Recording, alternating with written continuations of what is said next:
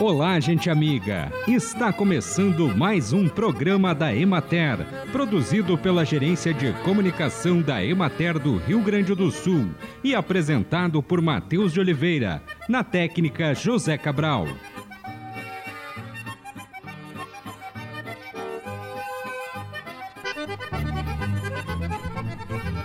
Farinha de banana verde tem sabor e aromas suaves, alterando pouco o sabor dos alimentos. Essa é uma grande vantagem em relação a outras fontes de fibra alimentar, como os grãos. Uma porção de 50 gramas de farinha de banana verde fornece 12% do valor diário recomendado de carboidratos e 28% do valor diário recomendado de fibras alimentares.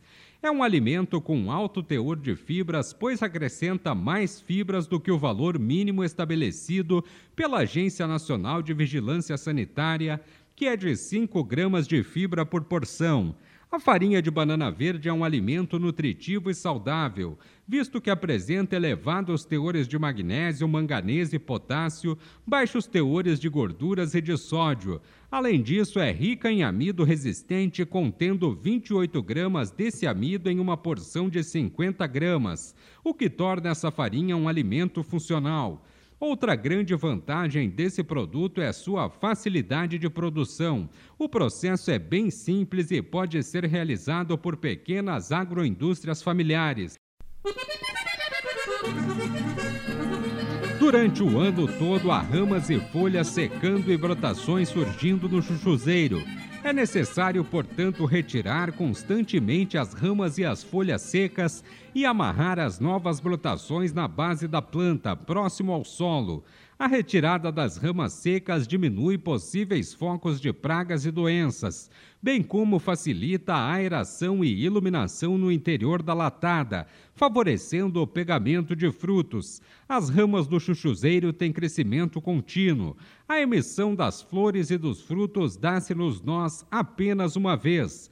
Aos 14 dias após a abertura da flor, o chuchu atinge o ponto ideal para o consumo e aos 21 dias o tamanho máximo de desenvolvimento.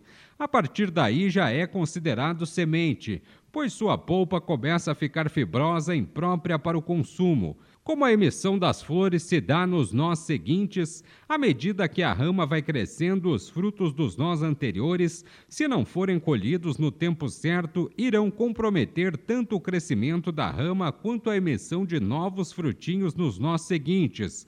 Portanto, é indispensável colhê-los até o vigésimo primeiro dia, quer os preços estejam compensadores ou não, se se quiser garantir uma produção estável no período de entre safra. Acompanhe agora o panorama agropecuário. Na região da Emater de Santa Maria foram semeados 53% da área prevista para a primeira safra de feijão. As lavouras estão em germinação e início de desenvolvimento vegetativo, considerados adequados. Na de Soledade, os produtores efetuaram os preparos para a implantação. No Baixo Vale do Rio Pardo, a semeadura foi finalizada e iniciou o manejo fitossanitário para o controle da antracnose, cuja proliferação é favorecida por temperaturas amenas e pela presença de umidade do orvalho na superfície das plantas. Em regiões de topografia mais alta, a implantação da cultura deve iniciar ainda no mês de setembro.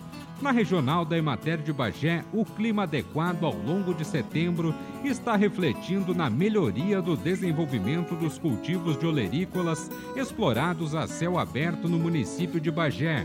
A oferta de alface, couve, mostarda e rúcula está normalizada, com preços estáveis e produtos de boa qualidade. Em Candiota, as áreas de produção de sementes de coentro, cebola e salsa apresentam muito bom desenvolvimento após o atraso ocorrido na implantação. O clima está permitindo a realização dos tratos culturais principais, como a aplicação de herbicidas e fertilizantes em cobertura. Na regional de Pelotas, de 11 a 17 de setembro, o clima continuou ameno. As temperaturas sempre mais frias à noite e em elevação durante o dia e os dias com mais horas de luz solar aceleraram o desenvolvimento das hortaliças em geral, culminando na melhoria da qualidade e da quantidade das olerícolas ofertadas nos mercados.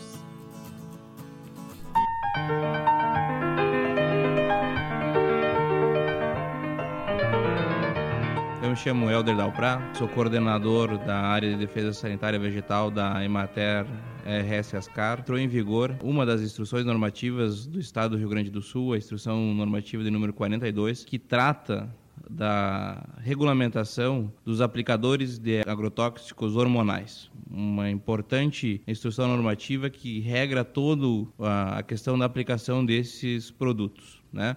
No qual os agricultores vão ter que realizar uma série de itens, parâmetros, características, né, para para cumprirem o que está posto nessa resolução, nessa instrução normativa. Dentre elas, né, então a partir desse momento, todos os aplicadores deverão realizar um curso de boas práticas, né? Todos os aplicadores que irão realizar então, a pulverização de herbicidas hormonais, né? Vão ter que realizar um curso de boas práticas da aplicação. Este curso ele tem duração de 16 horas, 8 horas de teoria, 8 horas de prática, né? E ainda aquele agricultor que faz uso do produto, né, vai se comprometer e assinar um termo de, de, responsabilidade, que é a declaração do produtor, onde ele informa lá e diz que conhece de fato as, as condições necessárias para aplicação, as condições ambientais necessárias para aplicação desses produtos, né, com relação à velocidade do vento, temperatura uh, e umidade relativa do ar. Dentre outros pontos, né, que são importantes de se destacar, está a necessidade de o agricultor também realizar informar a Secretaria da Agricultura após a aplicação desses herbicidas hormonais, né? Então, os agricultores têm até 10 dias após a aplicação para informar a secretaria que essa pulverização foi realizada.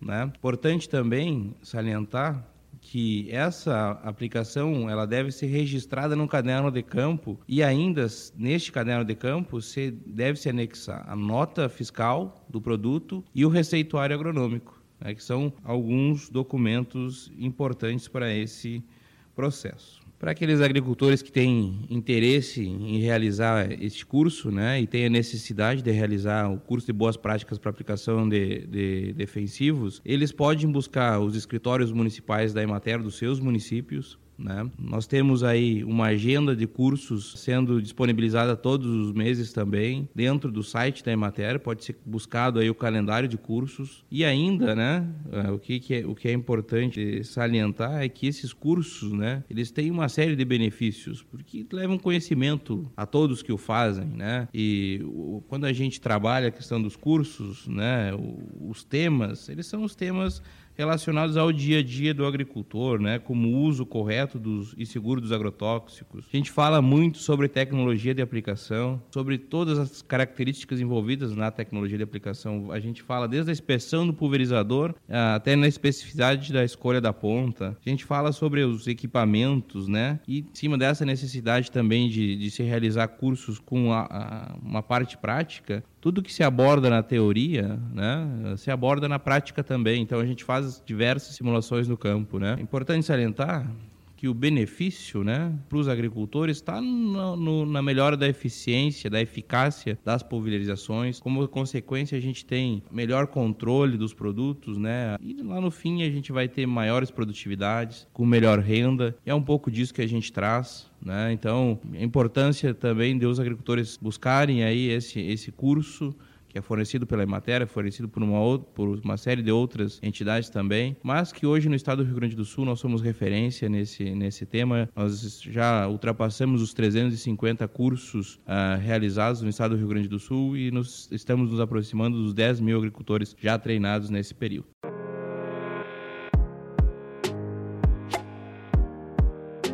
29 Semana Interamericana e 22 Semana Estadual da Água, de 7 a 15 de outubro. Confira a programação em www.abs-rs.org.br barra Semana da Água e nos siga nas redes arroba Semana da Água RS. Água em Movimento, A Vida em Ciclos. Realização ABS RS, Parceria Institucional Corsan, Governo do Estado do Rio Grande do Sul, Apoio Emater.